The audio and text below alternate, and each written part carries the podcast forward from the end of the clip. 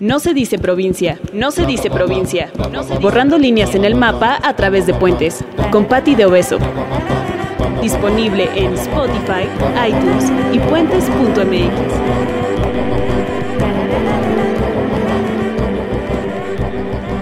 Hola, ¿qué tal? Bienvenidas y bienvenidos a un capítulo más de No se dice provincia. En esta ocasión hablaremos sobre el extinto Distrito Federal, hoy Ciudad de México. Eh. Bravo. Será la nostalgia o la costumbre, pero hay muchos que todavía nos rehusamos, creo, a decirle eh, CDMX, ¿no? Y traemos todavía el rollo del Distrito Federal. Em, lo cierto es que no importan las iniciales o cómo le digamos, eh, creo que es una de las ciudades más imponentes, más paradigmáticas e interesantes del mundo, me atrevería a decir. Y hoy, para hablar de la ciudad, nos acompañan Ixchel Cisneros. Hola, ¿qué tal? Bienvenida, Ixchel. De visita en un podcast. Sí, andamos haciendo el crossover de Derecho Remix. Para quienes siguen Derecho Remix, ahora nos la trajimos para acá. y eh, Eric Salinas. Hola, Pati. Eric, bienvenido. Gracias. Solo a Pati, ¿eh? A todos los que están escuchando nos los saludo. Aishel. Y Andrés Torres mejor conocido como Checa, que es su segundo apellido. Hola Pati, ¿cómo estás? Hola a todo tu auditorio que te escucha. Muchas gracias por venir, muchas gracias por, por venir a hablar de la ciudad. La verdad, les comparto que me rompí un poco la cabeza pensando en qué íbamos a decir sobre la ciudad, ¿no? Y en, y en este podcast que además estamos como peleándonos con el término de, de la provincia y de que no se dice así, eh, pero obviamente hay una necesidad y una oportunidad muy grande de hablar de esta ciudad como lo local, ¿no? Y, creo que pues se pueden decir un millón de cosas de la ciudad, ¿no? Es un oasis de cultura, de gastronomía, de turismo, eh, de, eventos. De eventos, eh, de un millón de cosas, ¿no? Pero bueno, pues el tiempo es limitado. Y entonces me puse a pensar y dije, bueno, ah, bueno, además me quiero echar el comercial porque hablando de la Ciudad de México y del crossover de podcast, en, en esta misma plataforma de puentes está el podcast de Cuidad de México, de Jorge Pedro Uribe Buerazo, ¿no? Eh, eh, creo que es un, eh, hace un gran trabajo de hablar justo de barrios de la ciudad, de proyectos que están sucediendo, de zonas específicas y, y creo que eso, como también un, un ejercicio de, de no redundar y de que escuchen también ese podcast, podcast, pensé que... Para recorrer la ciudad y sentir que estás recorriendo la ciudad en las diferentes etapas del tiempo que, que, existen en los barrios, es increíble. Sí, a mí también me encanta. Creo que, es, creo que es un gran podcast, pero entonces hoy vamos a hacer nuestro propio ejercicio de la Ciudad de México. Y básicamente lo que se me ocurrió preguntarles, eh, pues es de ustedes, ¿no? O sea, que nos platiquen eh, en qué barrio nacieron, cómo fue crecer ahí, si luego se mudaron, regresaron, eh, cómo ha sido crecer en esa zona que además, eh, ahorita los van a escuchar, son zonas muy particulares.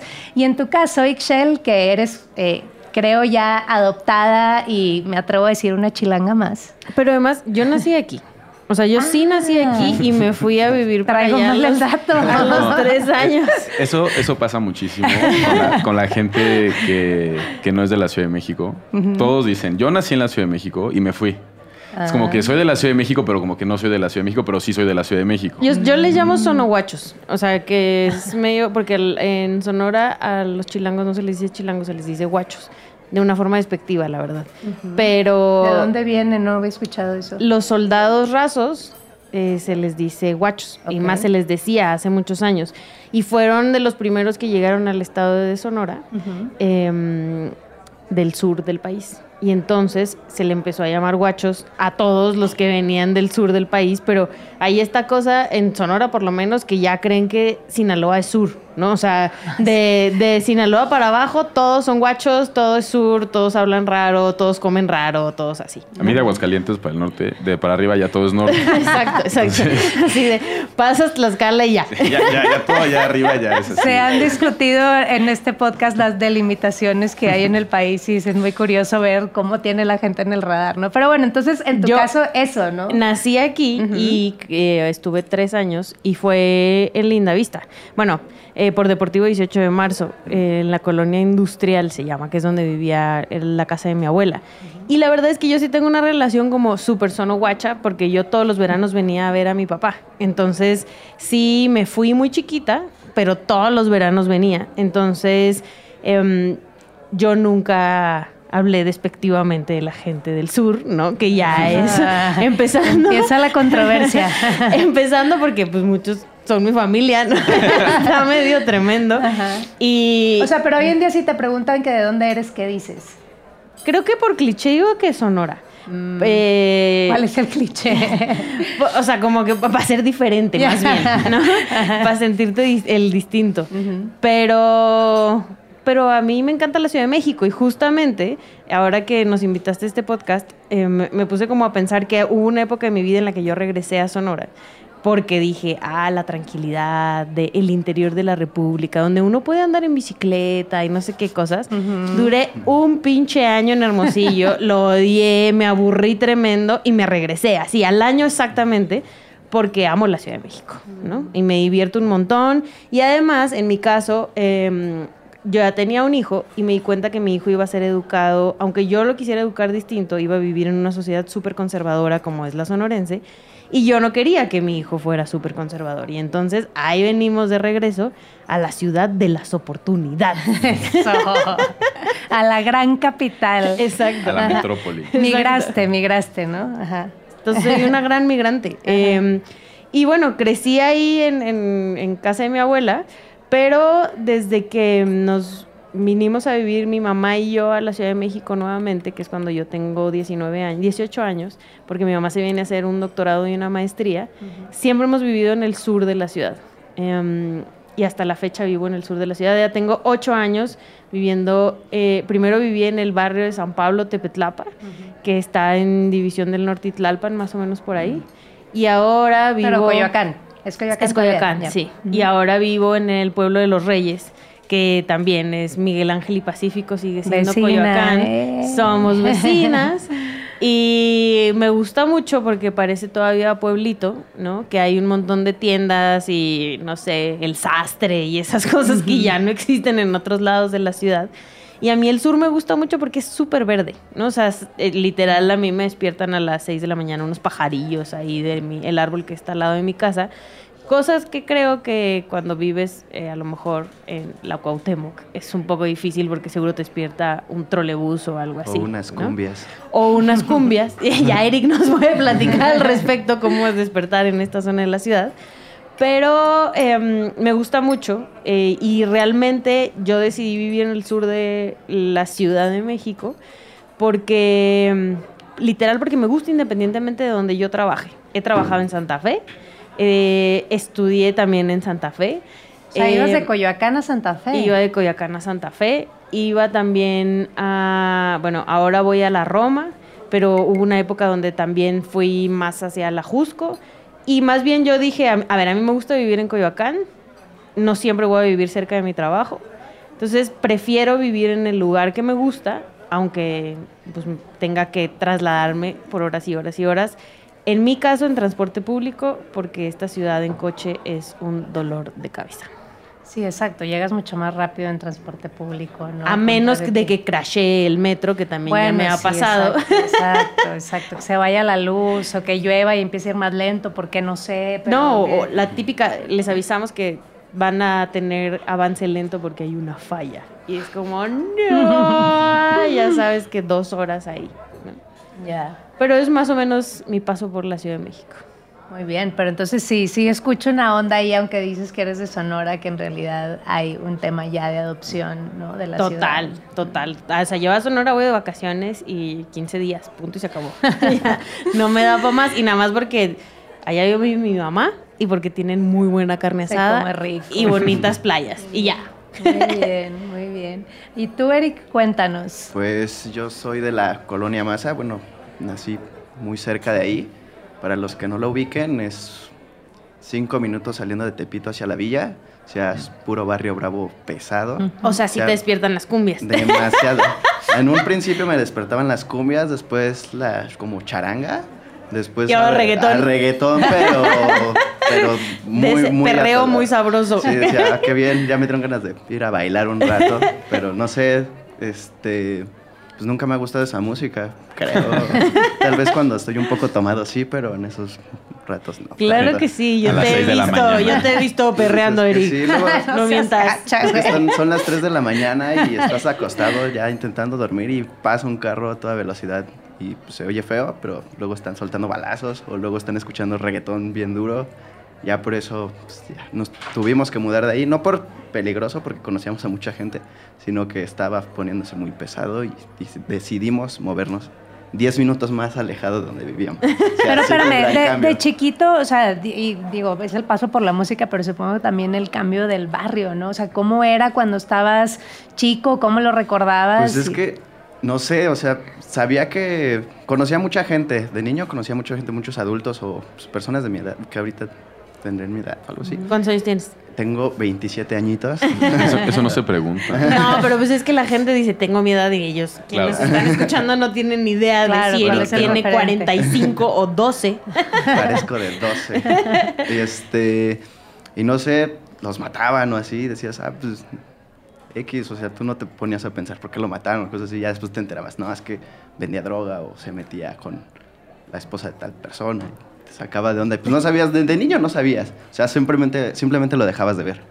Estaba, estaba raro. Pero pues ya ahorita pues ya sabes y dices, no, pues también está feo. Pero... O sea, convivías con eso y todo tranquilo. Sí, sí, sí. Y ya este, ahorita donde nos mudamos, pues ya Pero estamos- espérame, o sea, geográficamente en la ciudad, exactamente para gust- la gente que nos escucha, ¿dónde es exactamente? La calle de Acero está a una calle de Canal del Norte. Ajá. Pasando Canal del Norte, todo se convierte en Tepito. Todo, todo. O sea, Moreno. literal está a dos cuadras de Ajá. Tepito. A dos cuadras de Tepito. Y ya por eso, pues, por eso tengo esa, esta facha de maleante. Qué exagerado. Pero no, no lo soy. Sí, pues me gustaba mucho ir porque pues encontrabas, cuando eras niño, pues no tenías dinero. Ibas y comprabas, en esos tiempos eran VHS pirata. pues eso los, los comprabas ahí en 20 pesos y dices, a fuerzas, ya voy a ver la película que se estrenaba antier. Y ya te la pasabas súper chido. Y ya después, cuando ibas en las noches, pues había sonideros, la Ujú, changa. Y pues sí estaba muy, muy chido. O sea, veías muchas muchas muchas personas bailando. Y decías, ah, qué buena onda. O sea, a mí nunca me gustó, nunca aprendí a bailar. Pero pues. Verlo está que- chingón. Ajá. Eso es un poco como el, el folclore del estereotipo de la Ciudad de México. Justo, ¿no? justo y los pueblos lo siguen haciendo. O sea, por Mm. lo menos en mi pueblo, en el de los Reyes y también en San Pablo Tepetlapa, sí era como la fiesta del santo. Y es donde Ah, claro. llega el sonidero y cierran la calle. Y Los se pone acá súper noche, sabroso. sí. te chingaste si querías dormir, no hay manera, ¿no? Sí. Ajá. Y Muy bien. Sí, y así ya fue el cambio. Ya después me pasé, te digo, 10 min- 10 minutos después. Y pues ya más tranquilo. O sea, sí se escucha reggaetón, sí se escuchan las noticias del vendedor de periódicos gritando que mataron a tal persona, pero pues ya es más tranquilo. Antes sí era. Pues, Esos por- periódicos locales son una pinche joya. Que te dice aquí el vecino de no sé qué, el pueblo de los Te Reyes, dice lo exactamente mataron. la sí. dirección de donde era. Chale, Sí, sí. Oye, pero está buena la referencia, me quedé pensando de lo- lo- los, la diferencia que hace 10 minutos en esta ciudad, ¿no? Y un poco hablamos en referencia también del tiempo y lo que te toma desplazarte, más allá de que en realidad luego todo está cerca, pero el tema es el tiempo, ¿no? Como ya sabemos, ¿no? Bueno, y tú, Chaca, cuéntanos que eres de otra zona de la ciudad. Yo soy también. de otra zona de la ciudad. Yo soy eh, un chilango que ha nacido y crecido aquí toda su vida. Mis padres no son de, de la Ciudad de México, mis papás son de... Mi madre es de Tamaulipas y mi papá es de Veracruz. Entonces hay muchas familias y mucha gente que ha vivido aquí de toda la vida que justo puede contar algunas historias de su barrio porque su abuelita, porque su bisabuelita, porque sus tíos han vivido siempre ahí. Y no es mi caso. Yo, yo nací y viví primero en, eh, en Picacho, que es cerca de donde está la carretera hacia la Jusco. Y después nos mudamos a la delegación Magdalena Contreras, a la colonia San Jerónimo Lidis. Qué Y- bonito. Ahí sí, hay también súper verde, sí, con los pajaritos, como digo. Boscoso. Exacto, Sí. justo a eso quería llegar a ser como un comercial de mi delegación. Porque creo que la Ciudad de México se. Cuando uno piensa en la Ciudad de México, piensa mucho en estos barrios de mucha historia y de mucho turismo. Y delegaciones como Coyoacán o el Centro Histórico, Tlalpan, la Cuauhtémoc. Y la Magdalena Contreras es la delegación más pequeña de toda, de toda la ciudad. Y es un pequeño cuchillito que está en el Cerro del Judío. Y sí es uno de los pulmones más importantes que tiene la ciudad. Eh, ahí hasta arriba está el, el, Parque de los Dínamos y son, bueno, son cuatro dínamos que en algún momento tenían una infraestructura para generar electricidad y agua y ahorita son una reserva natural bellísima. Yo iba de chiquita. Sí. Y es súper padre. Es súper bonito, eh, tiene muchísimo, o sea, hay muchas cosas que hacer. Es como una pequeña, como pequeña marquesa, más o menos. Puedes andar a caballo, puedes comer trucha, puedes este, hacer, hacer camping. Si te gusta escalar, ahí hay muchos lugares para hacer escalada, escalada de montaña, trekking. Y justo crecer en, en San Jerónimo Lídice es a lo mejor un poco parecido a tu historia, Ixchel, porque no es una de estas colonias que desde siempre, como el caso de Eric, han estado en la Ciudad de México. Uh -huh. Entonces este era un pueblo que realmente estaba alejado, que estaba en la periferia. La Magdalena Contreras era una serie de pueblos y ejidos, el pueblo de San Bernabé, el pueblo de Cotepec, el pueblo de San Jerónimo. Y sí, tienen sus, sus iglesias, tienen sus tradiciones. El santo, el santo de San Jerónimo es en, en septiembre y se cierra la calle y se pone la feria del pueblo y se vende ahí eh, desde panadería, esquites, puedes, se puede bailar, se, se, traen los juegos mecánicos.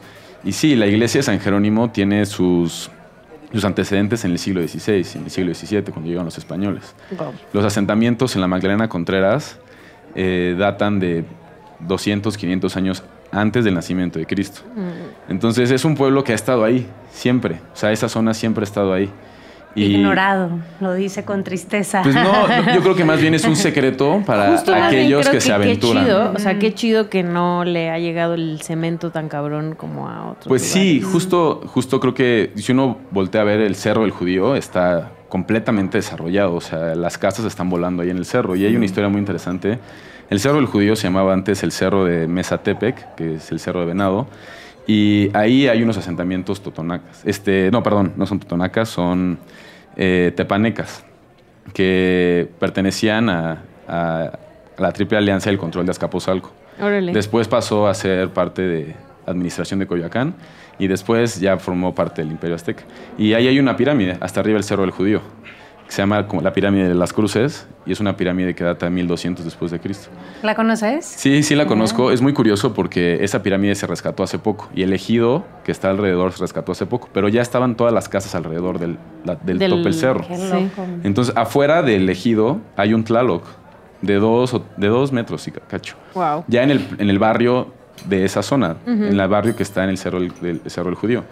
Y es muy curioso porque pues, tienes este tlaloc eh, completamente patrimonio histórico de todos los mexicanos, uh -huh. que ha visto el Tlaloc ha crecido con el barrio de alguna forma y ha visto a las peleas de la cuadra, ha visto este cualquier bronca conyugal, ha visto a novios este, escapándose y seguramente teniendo un encuentro amoroso enfrente del Tlaloc.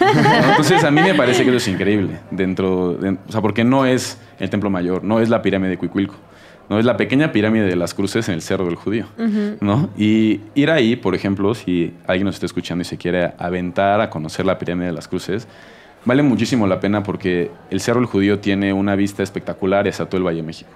Entonces puedes ver desde Santa Fe hasta la, eh, la Torre Mayor, eh, ver todo cómo se extiende el Valle de México en un día en el que no haya mucha contaminación. Justo lo que te decía, sí. si te lo permite la contaminación. Y sí es un pequeño secreto que está ahí este, entre muchos otros secretos de la delegación Magdalena Contreras. Uh -huh. Otro muy curioso, este, no me, no me, quiero extender de más, pero creo que algo interesante de la Ciudad de México es conocer la ciudad y es algo que hacen los compañeros de Cuida de México uh -huh. a través de los nombres de la ciudad uh -huh. y qué significa cada nombre. Eh, el pueblo de San Jerónimo se llamaba originalmente pueblo de San Jerónimo Aculco y Aculco significa lugar donde el agua tuerce su rumbo, porque el río Magdalena Contreras, que es el último río vivo de esta ciudad, baja el Cerro del Judío y luego daba una pequeña curva y así se llamaba Aculco, luego San Jerónimo Aculco. Pero después cambió su nombre a San Jerónimo Aculco Lídice. Y la palabra lídice no es ni de origen castellano ni de origen de cualquier idioma prehispánico, es de origen checo. Ok. Exacto. Mm. Entonces tiene una historia súper extraña en el pueblo de San Jerónimo, porque al pueblo de San Jerónimo se le impone este nombre. Se divide en dos el pueblo y a una mitad del pueblo se le pone el nombre de San Jerónimo Aculcolídice. Y esto por... Bien una, novedoso además el nombre. Por bueno, viene por un acontecimiento en 1942, en junio, durante la Segunda Guerra Mundial. Eh, gente resisten- que estaba resistiendo al, al ejército y a la ocupación nazi en, en ese entonces Checoslovaquia, mataron a unos generales de alto nivel muy cercanos a Hitler en Praga. Hitler se enojó y mandó a reprimir a la gente de República Checa. Y en Lídice, que era un pueblo cerca de Praga, había, se sabía que había muchos rebeldes viviendo ahí. Entonces el ejército alemán llegó, masacró a todo el mundo, mató a todos los hombres, las mujeres y niños fueron llevados a campos de concentración. Y la idea era, y después destruyeron todo, cerraron el paso del agua. El chiste es que Lídice fuera borrado del mapa. Cuando el ejército rojo eh, libera de alguna forma estas poblaciones, se enteran de esta historia, se corre la voz y los aliados y la gente en contra de- del nacionalsocialismo alemán eh, dice que tiene que haber una manera en la que el IDICE viva, aunque no sea en República Checa. Entonces se levantan plazas en Montevideo, en La Habana, en Chile, en Estados Unidos y en México se dividió al pueblo de San Jerónimo Aculco. Y se les puso Y se nos puso San Jerónimo. Aculco Lídice por este acontecimiento lejanísimo. Órale. Y si uno visita otra vez la delegación y visita el pueblo de San Jerónimo, que para llegar a San Jerónimo llegas a la bandera de San Jerónimo, que está ahí en periférico, y La subes- banderota. Subes Sí. a la derecha, arriba, arriba, Sí, arriba. subes por, subes por Avenida San Jerónimo, que es la primera avenida del lado derecho, donde está la, la Unidad de Independencia, y te sigues todo, todo, todo derecho y vas a llegar a la Escuela Superior de Guerra, que, y, a- y es un una pequeña plaza a un costado, un pequeño parque a un costado de la Escuela Superior de Guerra, está la Plaza Lídice. Y ahí hay un monumento en honor al pueblo de Lídice. Y hay un mural que se hizo en 2002, a 60 años este, de, la, de la masacre de Lídice, para conmemorar esos hechos. Es un mural rarísimo, hecho por un muralista contrarense.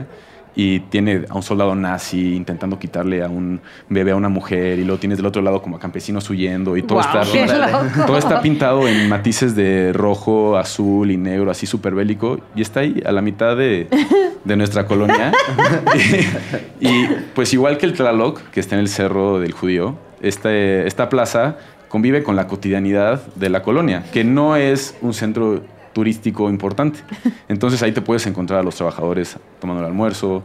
Si alguien pasó a su perro y el perro pues, se hizo caca y él lo recogió, pues ahí se quedó en la plaza de Lince. ¿sabes?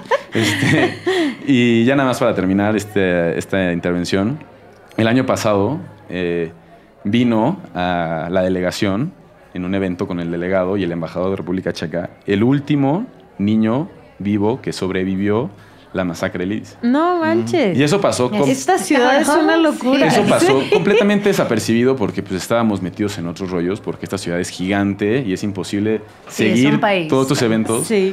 Pero bueno, yo creo que mi colonia, que es donde yo he vivido y donde he sido muy feliz, eh, donde he visto a mis padres envejecer, a mi hermano crecer conmigo, eh, donde paseo a mi perro, donde toda mi vida ha pasado por ahí, eh, me parece que es también emblemático de esta ciudad como los pueblos en los que tú has vivido, Ixchel, o de, o de la colonia en la que tú has vivido, Eric, de cómo pasan estas cosas a nivel a pequeña escala que hablan de la ciudad sin tener que ser el Museo de Antropología o sin tener que ser el Zócalo, Sí. ¿no? O sea, es la Ciudad de México también. Claro.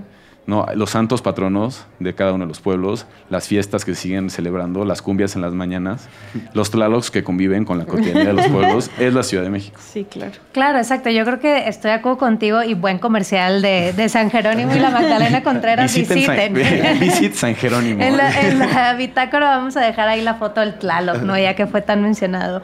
Pero no, estoy de acuerdo que, que la parte más rica de la ciudad, o por lo menos eh, siempre que me preguntan que, ¿no? sobre México o gente visita la capital, es justo lo que acabas de decir, que la historia en realidad está, está ahí metida, está en las calles, ¿no? O sea, seguramente cualquier calle por la que pasas o casa por la que ves tiene un mundo de historias por sí misma y luego estas que ni siquiera conocemos, que está padre ir descubriendo. ¿no? Claro. O sea, es bien difícil cuando alguien va, eh, eh, no viene de visita, pues a dónde lo llevas. Y estoy de acuerdo, me, me quedo con ese ¿no? ejercicio. Siempre los llevamos a los mismos lugares, ¿no? El antropología y, Y que el son hermosos, o sea, esos claro, museos claro, son obviamente es una lo joya. primero, pero, pero hay otras maneras de, de ir descubriendo la ciudad, ¿no? No, bueno, Em, en Coyoacán la fila que se hace para el Museo de Frida Kahlo es Ah, No, sí. Espérate. Tienes No. que hacer reservación, Sí. llegar tempranísimo, le da dos vueltas a la digas. cuadra. Sí. Yo ya soy casi guía de ese lugar. En los últimos cinco años he llevado a todo el mundo. Si voltea a la derecha encontrará. ya me la sé toda.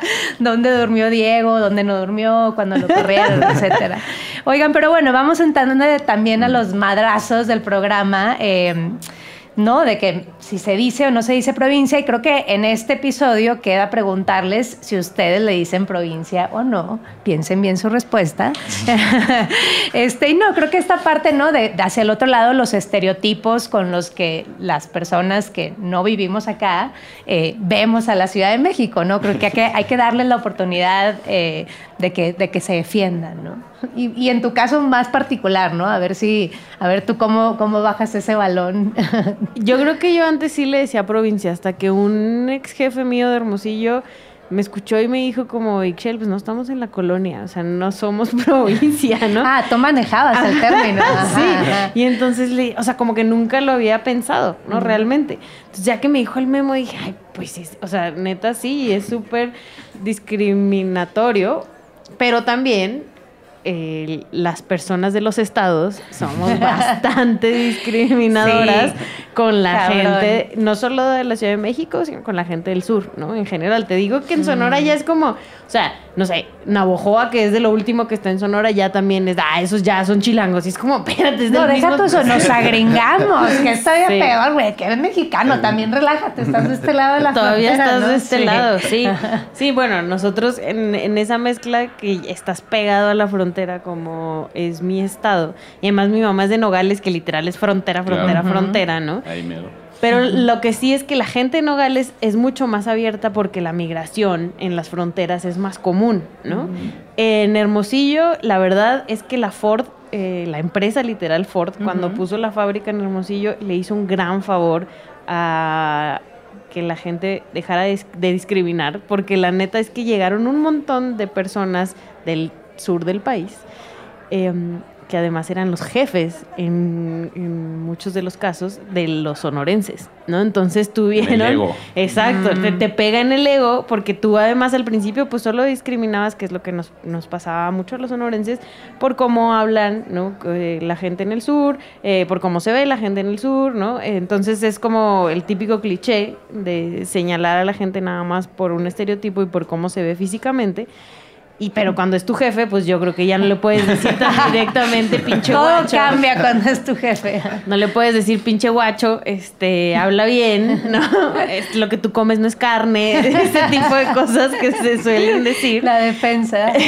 Pero este la gente tuvo que empezar a convivir, ¿no? A convivir en la rutina y a mezclarse y a tener parejas, ¿no? Porque pues también eh, ya no era como que... Ahí es donde se rompen todos los estereotipos, ¿no? Ya se acabó. Y sí, eh, no quiero decir, pues más, estoy segura que muchísima gente en Sonora sigue discriminando no solo a los chilangos, sino no sé, los mexicanos somos discriminadores por nacimiento, horriblemente. Pero sí creo que cambió un montón el paradigma, pues porque los tenía cercanos y te diste cuenta que solo estabas criticando una fachada, ¿no? Justo me, me decían, eh, cuando yo venía para acá, pues ya agarro el tonito, depende del lugar, en, del estado ah, donde estoy. ¿no? Exacto. Allá soy súper... Pero además ni siquiera lo noto. Me habla mi mamá por teléfono y me sale lo súper norteña así, y todos aquí como, ¿qué le pasa? y que el corazoncito vibra, caray. Sí, no, y llego aquí y ya, súper chilanga y no me importa el tono. Pero sí me ha pasado que llego allá y de repente se me sale una palabrita y todo el mundo me voltea a ver como esta chilanga qué, ya, ya, ya la robaron los chilangos. No, me gusta, me gusta tu reflexión. Yo la verdad que también he pasado por eso, incluso grabando este podcast y, ¿no? Eh, comentando con la raza de que, pues bueno, les gusta o les molesta o les... Y creo que sigo sin convivir del todo con el término, pero, pero adopto esa parte que tú dices y me gusta. Es decir, es un tema también de de conocernos, de romper estereotipos y otra parte que también obviamente es ya parte de la madreada, ¿no? O sea, es, esa lucha interna que tenemos todos por defender nuestra tierra y que aunque no lo sea, nuestra tierra es mejor y más bonita, ¿no? Que la de que el del de al lado, ¿no? Yo soy bastante objetiva, la verdad. yo ya a veces no, la neta, pero Yo soy el más sesgado. no, yo cuando fueron de la oficina a Hermosillo varios, ¿no? Y yo siempre les había dicho como, pues no, la neta está feo, ¿no? Hace un chingo de calor, pero pues hay buena comida y así. Y cuando fueron, este, Lalo y Uriel me dijeron como, Ixchel no está feo, o sea, tampoco no exageres. hay, hay barrios en la Ciudad de México que también pueden echarse tiros medio feos, pero Sí. bueno. Bueno, ¿y ustedes, muchachos, le dicen o no le dicen provincia? Yo creo que, dicen bueno, nunca le he dicho provincia. A mí me han dicho muchas veces chilango. Cuando iba a Guerrero, todos me decían, ah, es que él es chilango. O sea, tienen el mismo colorcito de piel, creo que somos morenitos. pero no sé cómo se dan cuenta de que soy el acento, chilango. o o sea. El sea, no, acento. no hablo y Sí. me dicen, es que él es chilango. O mis primos ya, ah, es mi primo el chilango. O yo, pero. pues, Ay, yo ¿te no- sentías discriminado No tú? discriminado, sino que. pues, me andaba- Órale, qué feo. No, seguro sí se sentía discriminado, qué feo. Es que no, No, lo quería decir. Isha. No, dilo, dilo, pues No, está bien, este, todos estamos rompiendo O sea, aquí no me molestaba, pero. O sea, se me hacía raro que me dijeran chilango si yo no le estaba diciendo, pues es que tú eres de Guerrero, eres de Tlaxcala, o así. No, no sé, no, no me molestaba. Ya, muy bien. Ah. ¿Y a ti? Yo sí soy completamente diferente a ustedes dos. Eh, creo que también mi gen chilango es particularmente eh, insoportable porque... o sea, yo Eres de esos. Yo soy de chilangos. esos chilangos, o sea, Ajá. soy de esos chilangos, eh, pues fresas, del sur de la Ciudad de México, algunos llamarían fifis. y además de ser, privilegio. además de ser eso, pues soy un americanista de hueso colorado, Híjole. lo cual ya te hace. ya Se junta todo en Sí. una persona, Claro. mierda. Ya no Entonces, pa- sigas, no pa- Para sigas. mí, para mí decir que soy chilango, pues claro, o sea, pues, mucha honra, ¿no? Lo, lo tomo con mucho orgullo. Tan soy chilango que Y- le voy a la América. ya. Exacto. Sí, exacto, exacto. O sea, sí asumo Y esa ya parte. me voy porque...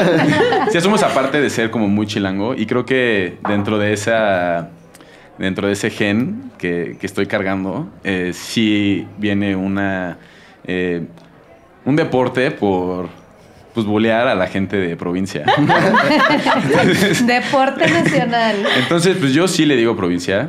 eh, Y nos dicen provincianos. y- Son y, unas pues, provincianas. Yo les comenté al principio del programa que mis papás no son de la Ciudad de México. ¿no? O sea, mi mamá es de Reynosa y mi papá es de Minatitlán, Veracruz. Y mis primos y primas son de allá. Y para mí ir, por ejemplo, al sur de Veracruz, pues sí molestaba a mis primas, ¿no? O sea, todo el tiempo como... Y por cosas tontas, ¿no? Que a mí me parecían que tenían que existir, como así, no puede ser que en Minatitlán no haya un Sanborns, ¿no? Entonces, Pero sí es cierto. O sea, cuando- Señal del progreso en el país. Cuando no puede ser que todas las películas del cine estén dobladas. Literal, ¿no? cuando Entonces- llegó el primer Cinemex Hermosillo fue ¡uh! Entonces, pues sí, para mí era este pues, burlarme y como hacerles, este, tirarles carrilla con eso. Y después, cuando entré a la carrera, hay muchísimos estudiantes que vienen del interior de la República y odian que les digan que son de provincia. Entonces, es nada más como echarle leña, al fuego. al fuego para que tú les digas que son de provincia. ¿no? Eh, eh, por alguna razón que no entiendo, pero como que, eh, al menos en mi universidad, el término políticamente correcto era decir foráneo Y no decir provincia. Y yo no entiendo cuál es la diferencia. O sea, como que. ¿por No, qué? foráneo está feo también. O sea, Sí, como- claro. como que foráneo Nosotros estamos ¿sabes in y Sí. ustedes O sea, están no out. sí. En Monterrey se maneja también. Y ¿no? yo culpo eh, todo este aprendizaje de decirle provincianos o no a la gente del interior, pues a Chabelo y al señor Aguilera. O sea, ahí está el génesis. O sea, tú te levantabas en las mañanas, el domingo temprano, a ver en familia con Chabelo, porque era el programa de niños que estaba desde las 7 de la mañana ahí, todos jugando para ganarse un triciclo avalancha. Y pues jugaban todos los de la ciudad. Y cuando, cuando involucraban al, al era resto por del país. Es que era, una, era una llamada por teléfono a los cuates de provincia. Entonces, pues, pues tú creces pensando, pues sí, somos cuates de provincia que no pueden viajar aquí a jugar estos juegos divertidísimos y solamente pueden marcar las teclas del teléfono para ver si se ganan algo que les dé el señor No Aguilera. eran teclas, eran así la ruedita que le daban al teléfono. Pues, pues yo creo que ahí, o sea, yo me lavo las manos. Este, A mí me educó y yo- y yo- Chabelo, y a es mí- su culpa. A mí me educó Ahí Chabelo dejó. Y el señor Aguilera es el culpable de que este término exista. Claro. No, no, y te digo, yo creo que yo eh, ya he aprendido a convivir un poco más con el término. Creo que la parte que me sigue como calando un poco, y de ahí la verdad la idea de, de grabar este programa, eh, ya entrándole un poco más, eh, digamos, a, a la sustancia de hablar de todo lo político que sucede en esta ciudad, ¿no?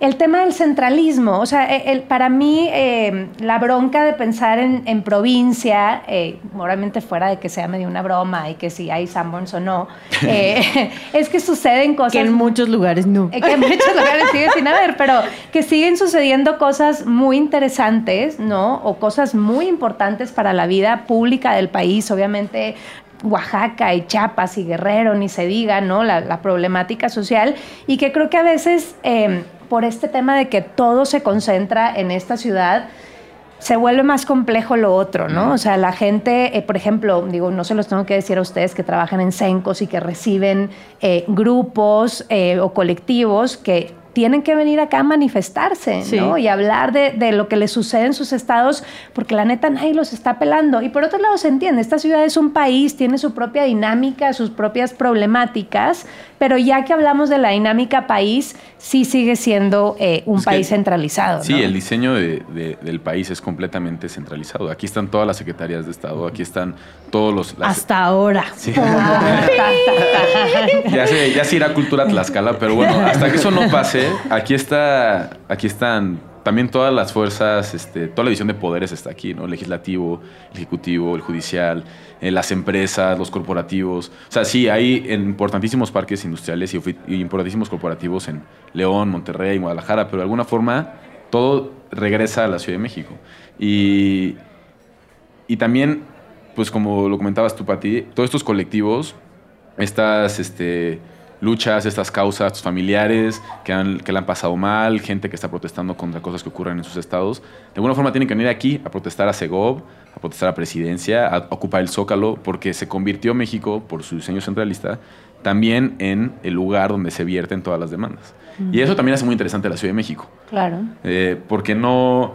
Pues, el chilango al final pues no es nada más el que nació aquí, o sea, es el que aquí hace su vida. Y aquí vienen a hacer su vida muchísimas personas que vienen del, del interior de la República. Entonces, pues sí, quitando un poco de lado la broma de subirte al, este, al tren del chilango orgulloso, al final la ciudad es una suma de, voces de todo el país. Y también hay gente que no es ni siquiera mexicana, ¿no? Que vino a la Ciudad de México, se quedó en la Ciudad de México y ahora se siente chilanga. Eh, pero en, términos justo de, organización eh, social, no únicamente organizaciones, sino más temas de derechos humanos, etcétera. Y, por ejemplo, tú, obviamente viniendo de, bueno, que naciste acá, pero eh, tienes esa relación con Sonora. Eh, y bueno, tú, Eric, no sé si te lo preguntas, pero em, o sea, ¿qué, ¿qué, impacto tiene eso? Si es algo que, que, que, es positivo, en el fondo, no tener un lugar donde se concentre todo, o le resta también o la complica más para lo que sucede en cada uno de los estados. ¿no? Yo estoy seguro que lo complica. En mi caso, por ejemplo, cuando intenté regresarme a Sonora, que me regresé un año, además de que me pareció aburridísimo, o, o sea, gran parte de la razón por la que me regresé es porque yo soy periodista y entonces trabajar en el periodismo en un medio local en Hermosillo era trabajar en un periódico conservador o trabajar en un canal de televisión conservador o, y que te pagaran muy poco y que realmente tu carrera tuviera un tope. ¿Por qué? Pues porque justo también estos movimientos que van a Cencos a denunciar, también denuncian en Cencos porque quienes los cubren son los medios nacionales, que les llamamos entre comillas, ¿no? Que son los que están aquí, el Universal, el Reforma, los grandes medios están aquí y no en los estados y es como logran un mayor impacto. Entonces, en mi caso, si, si yo amara eh, Sonora y realmente quisiera eh, vivir en Sonora, no tendría oportunidades laborales, ¿no? Y eso está súper tremendo. Justo eh, mi señor, mi, hombre, como le llamo, este, es productor de televisión. O sea, en Sonora su trabajo sería muchísimo más complicado que aquí donde están todas las productoras de televisión, de cine, de, comerciales, que en un estado donde a lo mejor hay una que le produce al gobierno del estado y punto y se acabó. ¿no? Claro, lo que pasa es que también pensar en eso como que me un poco insostenible que todo tenga que al final, para mí, ¿no? Esa es mi opinión completamente, que todo tenga que regresar a la Ciudad de México. Es que eres regia. Para... ¡Oh! es que quiere que allá sea la capital. Que, que nos mudemos todos a Monterrey. bueno, y tú, Eric, te lo preguntas pues nunca me lo había preguntado, pero sí tiene, creo que la razón Michelle, creo mm. que complica muchísimo las cosas. O sea, aquí también que lleguen tantos movimientos a intentar que los escuchen, pues, también a veces es complicado porque no a todos los medios les interesa o no todas las instituciones les prestan atención y es más complicado que, bueno, en los diferentes... O les dan el avión justamente porque están lejos, ¿no? O sea, es como, Exacto. ah, sí, Segov, tú manifiéstate aquí afuera, pero pues a mí qué. Es el, realmente tendrías que estarte manifestando con el gobierno de tu estado, ¿no? Y ya, Que muchos agotan esas instancias. O sea, muchos están denunciando este, Allá, en sus aquí. alcaldías, sus estados, vienen acá. También es producto de una desesperación de a ver Sí, quién nos claro, escucha. claro. Yo agradezco un poco que este caos convive en la Ciudad de México porque ha obligado a los chilangos a hablar de muchas realidades que sean muy lejanas. O sea, cuando aquí hay, o sea, para bien o para mal, ¿no? Pero cuando aquí hay marchas de cualquier tipo, desde el plantón en 2006, los profesores, el 132, lo de Ayotzinapa, a los chilangos nos obliga a informarnos y tomar un rol más este, proactivo en estas cosas. Entonces creo que también eso de alguna forma puede explicar cómo en la Ciudad de México se ha avanzado mucho en términos de discurso, en mucho en términos de, de garantías, porque nos, obliga- nos obligamos de alguna forma a tomar estos bastiones aunque no sean nuestros. O sea, hablar de los 43, pues el volvió la Ciudad de México, el lugar donde se hablaba de los 43. ¿no? Hablar de, de este, la Coordinadora Nacional del Trabajo de la Educación, hablar de la reforma educativa, hablar del ABC, que es ¿no? justo un caso hermoso. Claro, hablar del ABC, este, aquí ocurren este tipo de cosas. Bueno, y justo de ahí te voy a interrumpir porque quiero eh, hablar en, en este programa, que es justo el, el proyecto que nos une eh, a nosotros cuatro, ¿no? Y nos, nos unió en un gran momento, creo yo, este, del, del año pasado, que fue el Corruptur.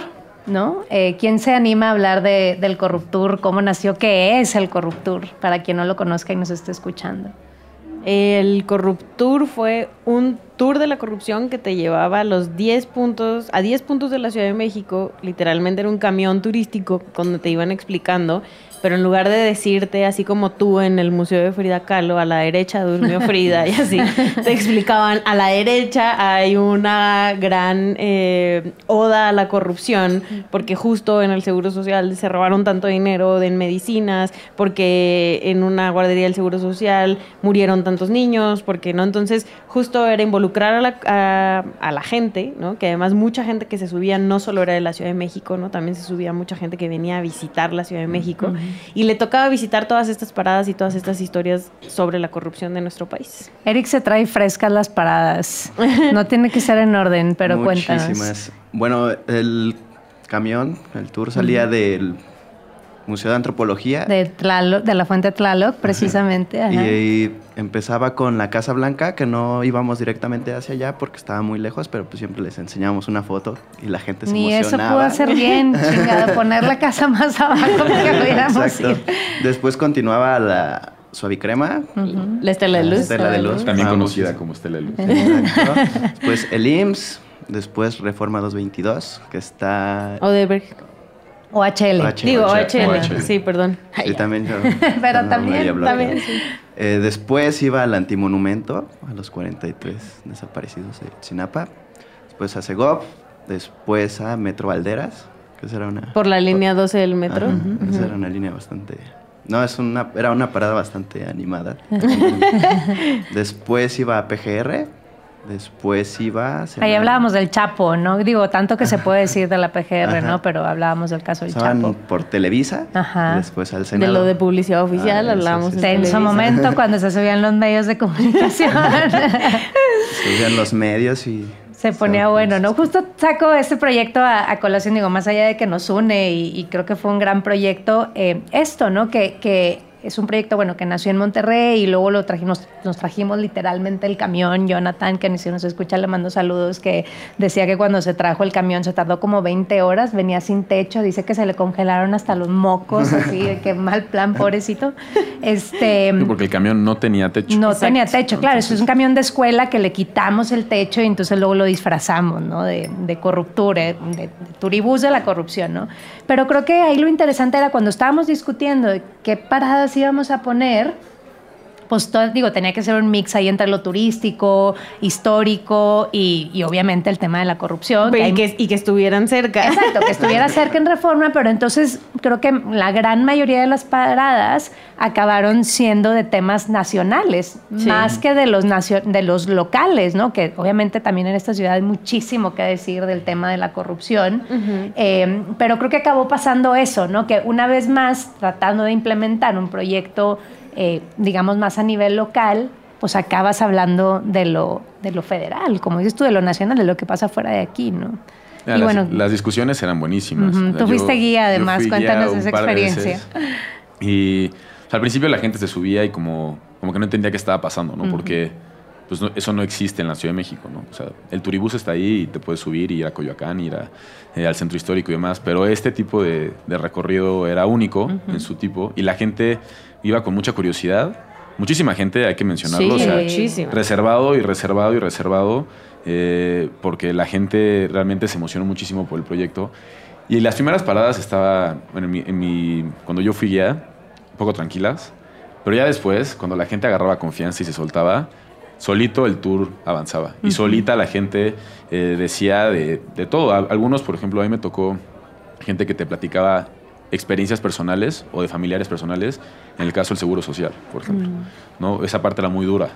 ¿no? Escucharlos hablar de momentos en los que el seguro social les había quedado mal, ¿no? de familiares que nunca tuvieron el tratamiento que deberían haber tenido y demás, por todo un tema de que no había medicamentos, de que no había citas. Eh, luego también la gente, por ejemplo, la parada de, de Valderas, que era para hablar de la línea al 12, como que se dividía el camino a la mitad. ¿no? Había mucha gente que decía, sí, esto es un acto de corrupción. Y entonces decían como, no, están persiguiendo a Ebrard, ¿no? Y entonces, Sí. esto también te, te da un reflejo de los debates que, que existen en esta ciudad. Y luego había gente que terminando te decía, oiga, ¿saben qué? Faltaron paradas, Sí. ¿no? Esa era la A- típica. a, mí una señora me dijo, mira, voltea el edificio que está ahí atrás, es el edificio de Monex. Y ahí están las elecciones de 2012. Esa parada no se les haber, no se les debió haber ido. Y era, pero es que, claro, pero Sí, no podemos ¿Cuándo- meter cuándo- todo, Cinco líneas. pero, o sea, pero con muchísima razón de decir, bueno, o sea, al final, esta ciudad, aquí convergen las demandas políticas, pero aquí también convergen los problemas de corrupción. Claro. De acuerdo. Sí, sí, es un, es un, es un referente de la corrupción también, pero... No, y escoger las 10 paradas fue un lío, Pati. ¿Te acuerdas Claro, que más claro. teníamos como 60? ¿no?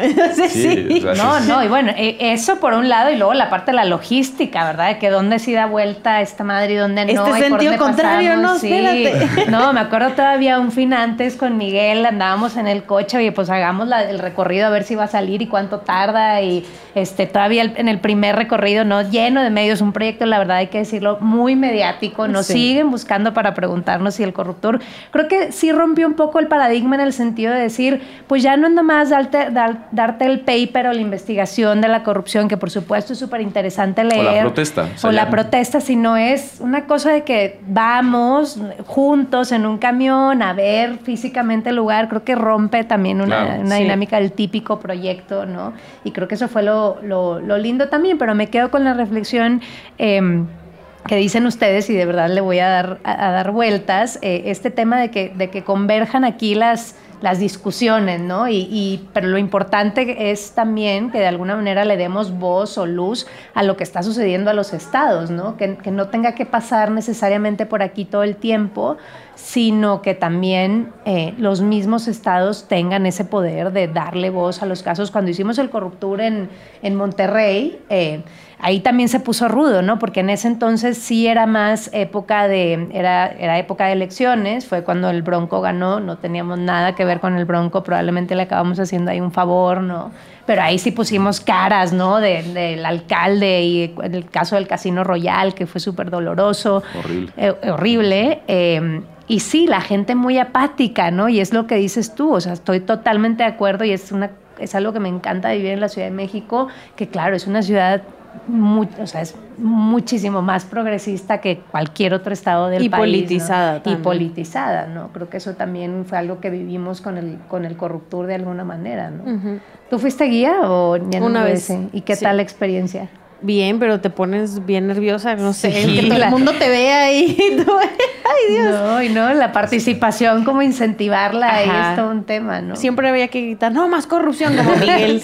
Cuando se quedaban callados, no más Pero- corrupción y ya. Para romper el hielo. Pues Eric aquí fue el campeón, creo yo, de ese Sí. proyecto que se echó todos los recorridos durante ocho meses, porque era quien nos ayudaba ahí con el audio, este... No, alucina. ¿no? Así. Exacto, no, ya, o sea, te aseguro que si le pones play ahorita se echa todo el guion del corruptor sin problema. El audio, los impermeables, los paraguas, limpiar el camión. que los Sí. policías te tomen fotos. Ah, eso estuvo Eso bueno. estaban- ¿Tú cómo lo viviste, Eric? Demasiado bien, me gustó, un- fue una experiencia súper buena. El último día ya casi me pongo a llorar. No, no es cierto. Pero me la ¿Alguna historia en particular que recuerdas? Pues, no sé, cuando nos tomaban fotos o cuando yo fui guía, que la verdad era como que era muy ignorante en esos temas porque acaba de entrar en Sencos, luego luego me ofrecieron entrar al Corruptur. No sabía mucho y pues antes de que yo diera el recorrido me puse a estudiar así como loco. Y pues me empecé a bloquear cuando estaba a mitad del recorrido y empezaba a decir chistes y la gente no se reía. Estaba súper mal. qué duro. y ya, pues las personas como que al final de, me, me empezaron a aplaudir y yo les dije, hice mi mayor esfuerzo. mi mayor esfuerzo. Pero estaba súper bien. O cuando empezó a llover súper duro, Sí. que sí, este, pues el camión tenía que girar por ciertos lados, el tráfico se ponía como loco. Te bajabas a conseguir este, sus bolsitas para que no se mojaran y pues terminaran el recorrido. Pues era lo chido que salían felices. Entraban diciendo tal vez algunos que éramos como chairos y salían con un buen comentario al final. que es que chido que esté este proyecto. Si lo puedo volver a tomar, puedo venir. Sí, era Era una reflexión interesantísima al final. yo, yo también comparto lo que dice Eric. La gente se subía un poco escéptica, yo creo. Eh, te veía así como con cara de, pues, ¿tú ¿Qué quién estás eres? haciendo? ¿no? O sea. ¿Qué me vienes a explicar a mí? Claro, porque también algo como que es muy, no sé, de los mexicanos y chilangos también, como que no nos gusta que no, no nos gusta que nos vengan a explicar cosas sobre nuestro país o sobre nuestra ciudad. Ajá. No, yo, o sea, yo lo sé mejor que tú. Yo lo sé mejor que tú. Ah, yo sí, tú- trabajé en la estela de luz. Claro, claro, claro. Entonces, como que alguien que, que además no consideras como una figura de autoridad venga a decirte, ah, vamos a hablar de la corrupción, ya genera cierto, cierto que al principio genera un- una tensión, Sí. pero para el final del recorrido la gente participaba tanto que se hacían reflexiones bien interesantes y las personas bajaban con un muy buen sabor de boca, ¿no? Decir, bueno, pues al final sí, o sea, estos grandes conglomerados de OHL, Monex, el gobierno federal, el gobierno local, El pues, Senado. el Senado puede que nos superen, pero estas reflexiones son importantes tenerlas. Y de aquí se pueden construir cosas en lo local. Y digo, yo no tengo manera de seguir y saber si personas dentro del Corruptur han llevado proyectos a sus, este, a sus comunidades, a sus colonias. Sería bueno que si alguno de los participantes del Corruptur nos está escuchando y el Corruptur incentivó algo dentro de sus, de sus propios barrios y colonias, no lo compartiera. Pero yo sí veía a la gente bajarse muy motivada a hacer algo más. Y eso era, creo que, el gran valor agregado del Corruptur. Claro, no, yo creo, y, le- y la típica pregunta de, bueno, ¿y qué puedo hacer? ¿Y Claro. qué hago? ¿No? Que es estas reflexiones colectivas. Y ya para ir cerrando, porque creo que también es importante dejarlo, ¿no? En, en este episodio y, y obviamente ustedes que trabajan en estas organizaciones, las organizaciones de la sociedad civil en la Ciudad de México, específicamente las que trabajan temas de derechos humanos, corrupción, impunidad, eh, creo que han hecho un gran trabajo, o sea, mi, lucha, o creo que la lucha o el, debate también siempre es el tema de que, bueno, y pues no trabajamos tanto en lo local, sino en lo nacional, no importa, o sea, creo que el- el visibilizar el tema de derechos humanos, de la gran corrupción, de la gran impunidad que hay en el país, definitivamente e indiscutiblemente eh, es, es histórico de aquí, ¿no? De las, hoy justo creo- eh, cumple 30 años el Centro Pro. Sí, felicidades. Este, exacto, felicidades, que han hecho un gran trabajo con, con el tema de Yotzinapa y otros más. Y las mujeres de Atenco. Y las mujeres de. Atenco. Entonces sí, creo que esa Valentina. parte... Vale, el caso de Valentina, exacto. Creo que no podemos dejar, eh, o no quisiera dejar de mencionar el gran valor eh, de las organizaciones aquí, en particular la batuta que llevan con el tema de los derechos humanos. yo creo que también en ese sentido lo que han hecho estas organizaciones es construir un puente entre la importancia que tiene política y socialmente la Ciudad de México con las voces que luego nos escuchan en otras partes. Y sobre todo voces que son de grupos, no nada más que viven en el interior, sino que son grupos en muchos casos pobres, marginados, grupos indígenas, mujeres. Entonces, construir esos puentes hacia la Ciudad de México es un trabajo que la sociedad civil lleva años haciendo y que sí ha sido completamente o sea, que es muy loable y que ha transformado las discusiones en la Ciudad de México también, para los que no son sociedad civil también. Porque sí, la mayoría de los casos, sobre todo de las organizaciones de derechos humanos, no son de la Ciudad de México. Claro. Que también a veces la Ciudad de México nos recrimina, ¿no? Como el, los movimientos, por ejemplo, a nosotros, eh, los movimientos de tierra y territorio, estamos como muy metidos, que bueno, no sé, la presa La Parota en Guerrero, los yaquis en Sonora, ¿no? Que eh, los Huirráricas en Nayarit, etcétera.